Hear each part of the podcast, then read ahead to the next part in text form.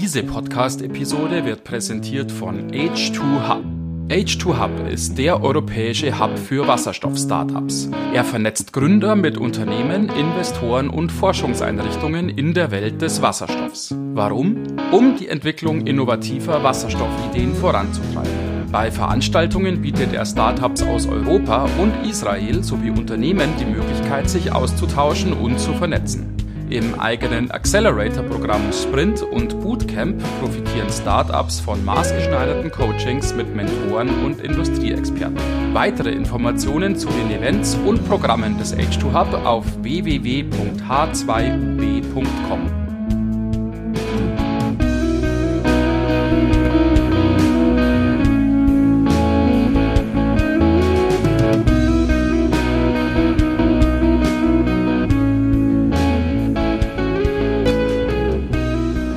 Herzlich willkommen an der Hydrogen Bar. Ein weiterer Mittwoch bedeutet für euch, liebe Hörerinnen und Hörer, ihr wisst es, eine neue Folge eures Lieblingspodcasts rund um die Themen Wasserstoff, Brennstoffzelle und heute, Johannes, speziell auch zum Thema Elektrolyse und Verteilung und Speicherung von Wasserstoff.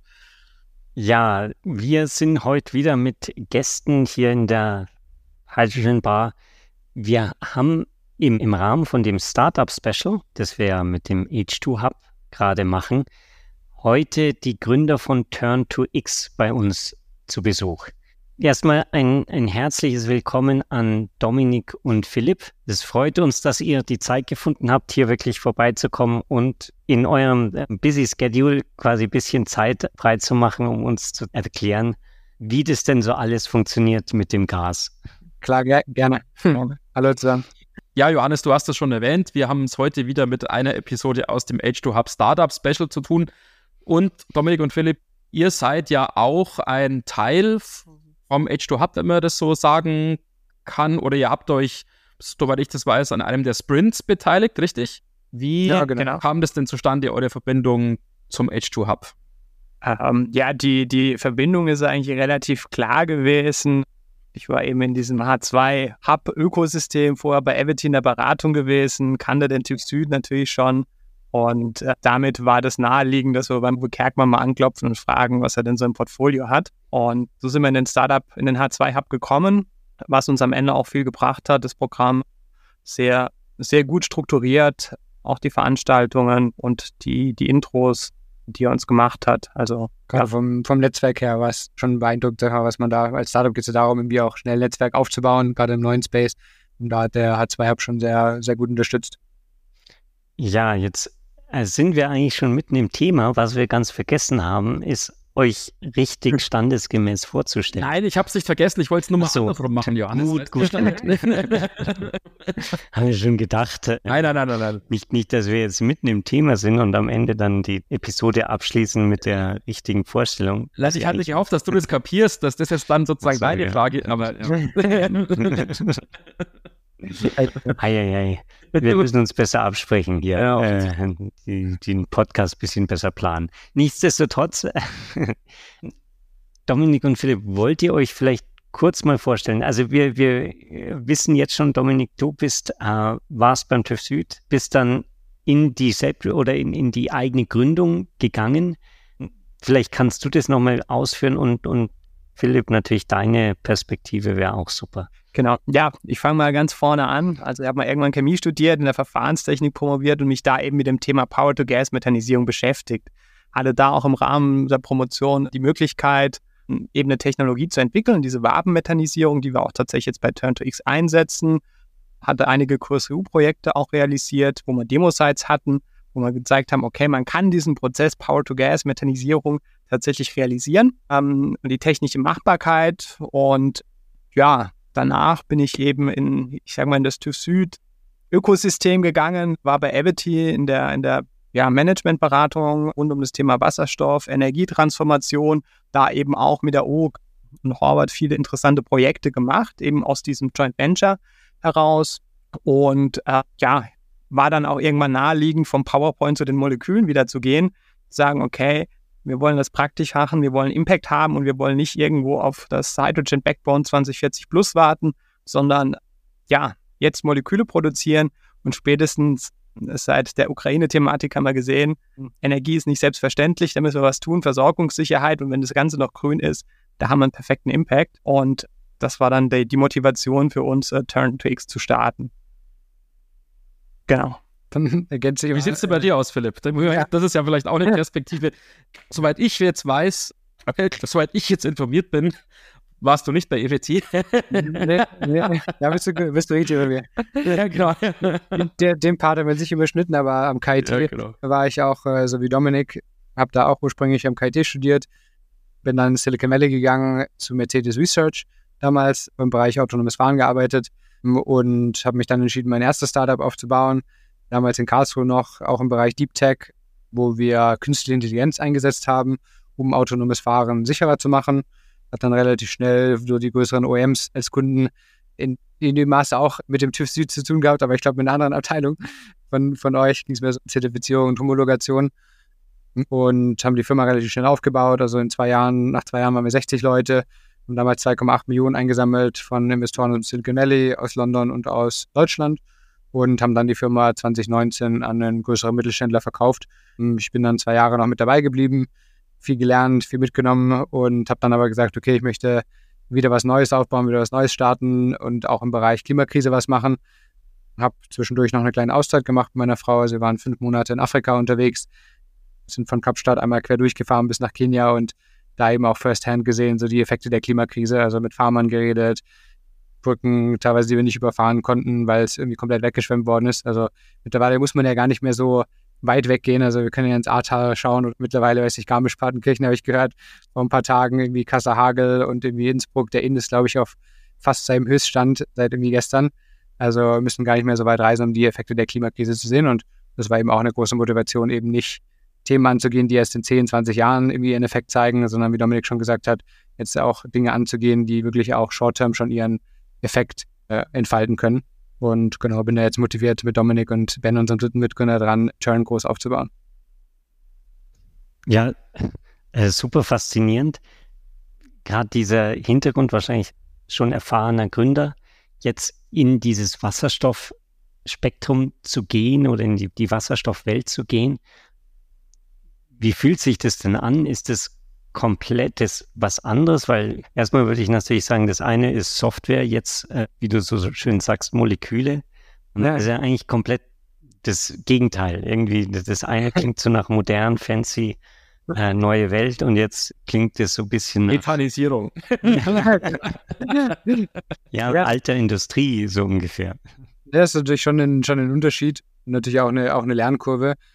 Aber zum einen gibt es, sage ich mal, einen Overlap also gerade wenn man jetzt eine Firma, ein Startup aufbaut, gibt es natürlich auch Teile, die sehr, sehr ja, ähnlich, sage ich mal, sind, bis gleich sind. Also ich muss auch für ein Startup, muss ich auch Finanzierung quasi einsammeln, Fundraising machen.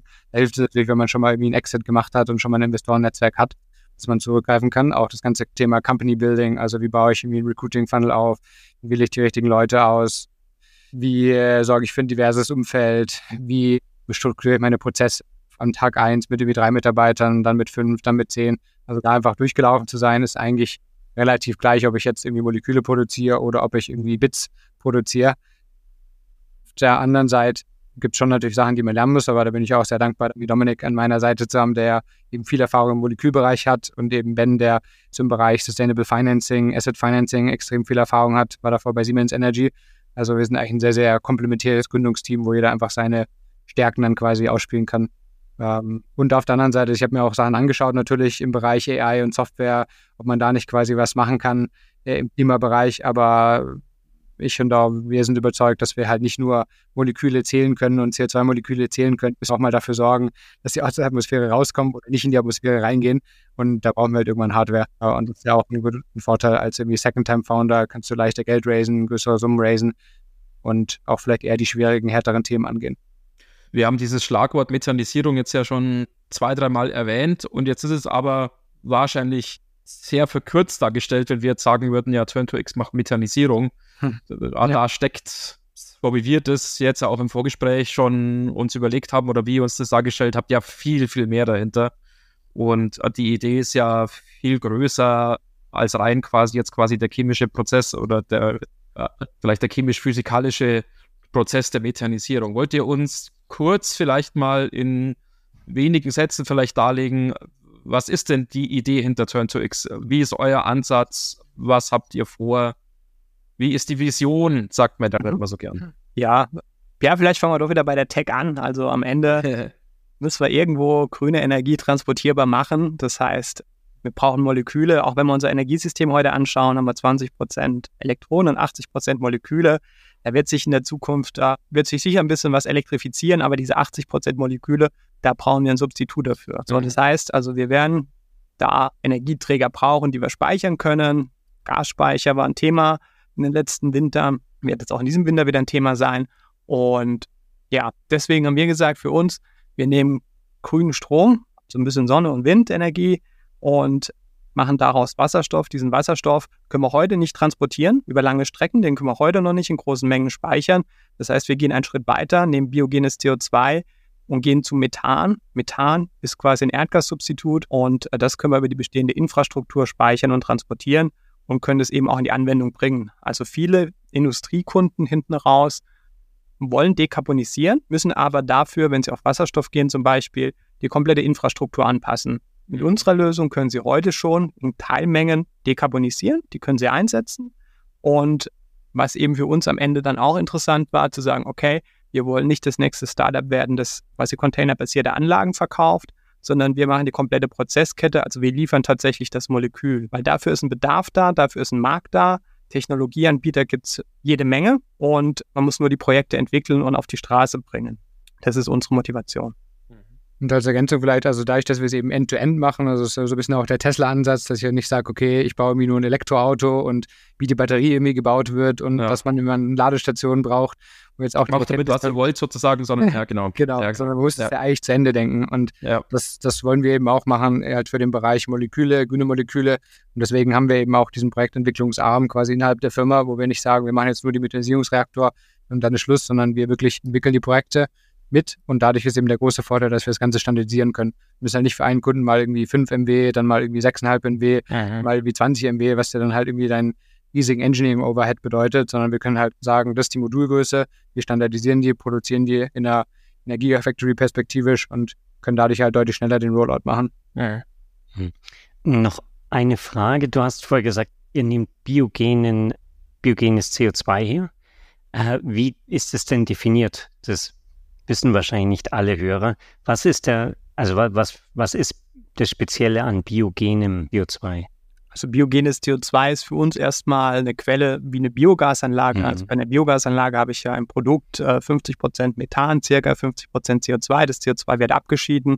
Das Biogas, Biomethan wird dann eingespeist ins Netz, dient auch als Erdgassubstitut und dieses CO2 ist zum Beispiel ein sehr interessanter Feedstock für uns. Mhm. Ebenso auch aus einer Biomasse, aus einem Biomassekraftwerk zum Beispiel, aus dem Rauchgas könnten wir das CO2 abscheiden, dass es eben einen biogenen Ursprung hat. Und das ist was, wo wir eben sagen, okay, das ist ein kurzer Kreislauf und das ist quasi keine zusätzliche Emission oder keine verzögerte Emission, die wir da haben. Das ist eben mhm. wichtig, dass es biogen ist, also weil viele sagen ja auch, hm, okay, ich kann doch irgendeinen CO2 nehmen, jetzt irgendwie aus industrieller Quelle, wo jetzt mhm. eben, weiß nicht, von der Kohlekraftwerk oder Gaskraftwerk, da das irgendwie einfach abscheiden oder im industriellen Prozess wie was Fossiles verbrannt worden ist. Aber das verzögert im Prinzip nur den Prozess, dass eben CO2, was in der Erdkruste gebunden ist, in die Atmosphäre geht. Und das ist ja eigentlich die, der Grund, warum wir die Klimakrise haben, dass wir halt über die letzten hunderte Jahre und jetzt verstärkt in den letzten hundert Jahren dafür gesorgt haben, dass viel CO2, was gebunden ist, in die Atmosphäre geht. Und eben, wenn wir dann industrielles CO2 nehmen würden, was eben nicht biogen ist, würden wir, würden wir da keinen großen Unterschied, sage ich mal, machen. Mhm. Deswegen gehen wir nur auf biogenes CO2, mhm. was das CO2 wirklich aus der Atmosphäre holt, sodass es wirklich ein, ein, Loop quasi ist und nicht eben nur ein verzögertes ja, Freisetzen von, von, von CO2, was in der Kruste ist, in die Atmosphäre. Ich glaube, das ist ein ganz entscheidender Aspekt, richtig, weil man, man kann natürlich schon überlegen, wie groß ist denn jetzt der Beitrag? Klimakrise hast du jetzt mehrfach erwähnt und, und äh, man sich ja weitgehend einig, ja, man sollte sozusagen den Ausstoß von CO2 reduzieren oder am besten ganz vermeiden irgendwann. Aber es ist natürlich, glaube ich, richtig, was du sagst, wenn man, wenn man jetzt CO2 nutzt, was eben nicht sozusagen schon da war, hm. dann äh, ist mit eurer Technologie mit eurem Ansatz ja eigentlich nichts gespart. Quasi ist zwar nett sozusagen, dass dann Wasserstoff transportierbar genau. wird und leicht verbrauchbar wird, aber ja. äh, der Beitrag zu, zur Vermeidung eines weiteren Klimawandels ist damit dann ja eigentlich nicht gegeben. Ja, genau. genau. Und das sind eigentlich die zwei Themen, die wir adressieren. Das ist immer dieses eine Thema Energieunabhängigkeit, dass wir halt irgendwie dafür sorgen, dass man irgendwie erneuerbares Erdgas dort produzieren kann, wo Strom eben verfügbar ist aus erneuerbaren Quellen. Und das andere ist halt dieses Thema Klimakrise. Und nur wenn wir biogenes CO2 haben, haben wir auch wirklich dieses Thema Klimakrise eben adressiert. Weil es nur dann auch wirklich Net Zero ist. Was wird denn in den Biogasanlagen normalerweise mit dem CO2 gemacht? Die werden das ja auch dann nicht einfach sozusagen still und heimlich nachts irgendwie rauslassen, sondern die werden ja auch irgendwas damit machen. Genau, also ganz oft ist es heute so, dass es eben tatsächlich über Dach abgelassen wird. Es gibt jetzt immer mehr Anwendungen, die tatsächlich versuchen, das Biogas, das CO2, das biogene CO2 in der Biogasanlage auch aufzufangen, zu verflüssigen mhm.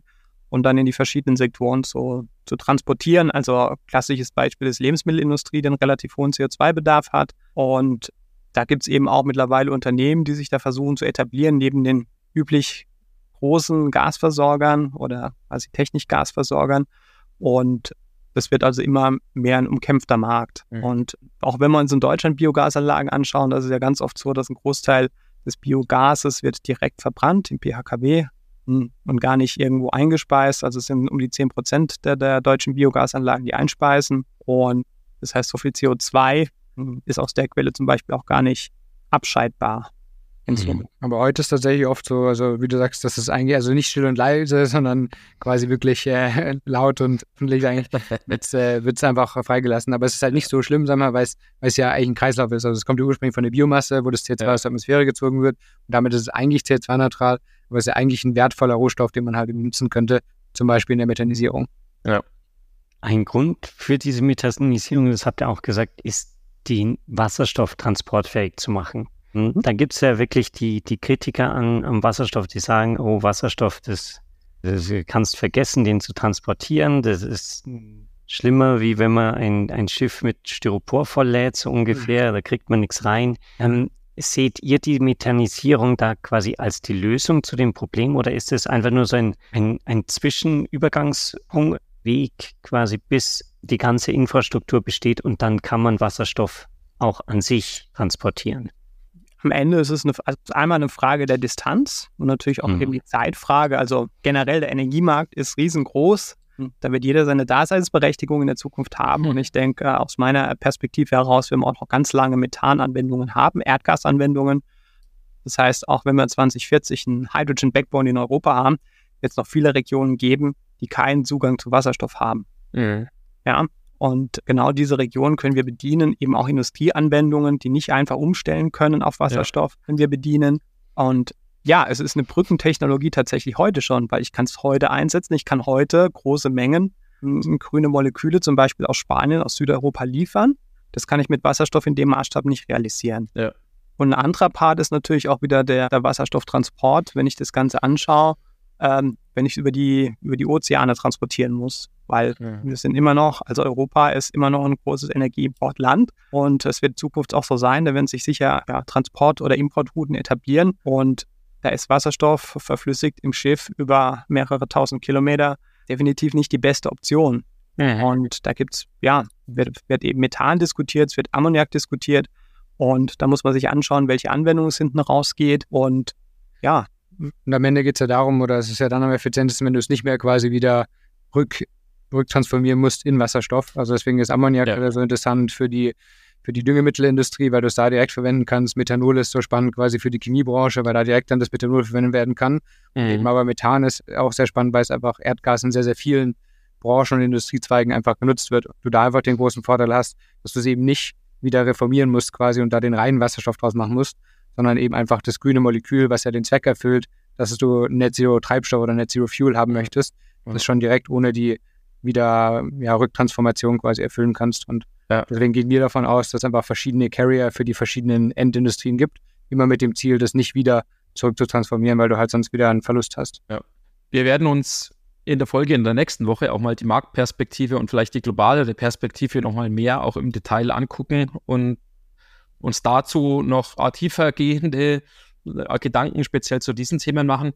Für diese Woche wäre noch interessant für mich oder für uns, hm, um nochmal sozusagen jetzt auf diese Gründungsgeschichte äh, und Gründungsstory zurückzukommen. Die Idee, so wie ihr sie beschrieben habt, die Vision oder das Konzept, die Motivation ist, glaube ich, verständlich quasi, ist wahrscheinlich auch für Investoren ja. ganz gut verständlich. Man kann sofort eigentlich den Nutzen erkennen, auch der da gestiftet wird. Aber trotzdem könnte ich mir denken, es ist ja trotzdem ein Sprung ins kalte Wasser. Ich meine, für dich jetzt weniger, Philipp, du hast gerade erzählt, du hast das Ganze schon mal durchgekaut quasi. Mhm. Äh, aber trotzdem ist es ja immer aufs Neue wieder erstmal ein Wagnis, sich auf so eine Neugründung auch dann einzulassen und die voranzutreiben und zu forcieren. Natürlich seid ihr dann unterstützt durch den H2 Hub und so weiter, aber trotzdem zunächst mal wird man da wahrscheinlich ein paar schlaflose Nächte haben und sich überlegen, oh, soll ich es jetzt machen oder soll ich es nicht machen, oder? Ja, also auf, auf jeden Fall. Natürlich, Gründung ist immer wieder neues Abenteuer und immer der Rollercoaster. Und also man sagt ja auch irgendwie so, every organization is messy from the inside. Und kann ich nur bestätigen. Also außen hat man natürlich immer die, die Erfolgsstories und alle positive Nachrichten, aber natürlich intern ist es immer ein Struggle und immer, es geht natürlich insgesamt geht's bergauf, aber es hat natürlich auch immer wieder, immer wieder Challenges und Herausforderungen, die man da hat. Hm, ja, also, aber es ist natürlich auch, also die Lernkurve ist halt selten so steil wie in einem Startup, wenn man einfach sein eigenes Baby ist, die eigene Firma, ja. ähm, gerade in einem Bereich, den einen, der einen motiviert, wie jetzt halt irgendwie das, der Bereich Klimakrise oder erneuerbare Energien.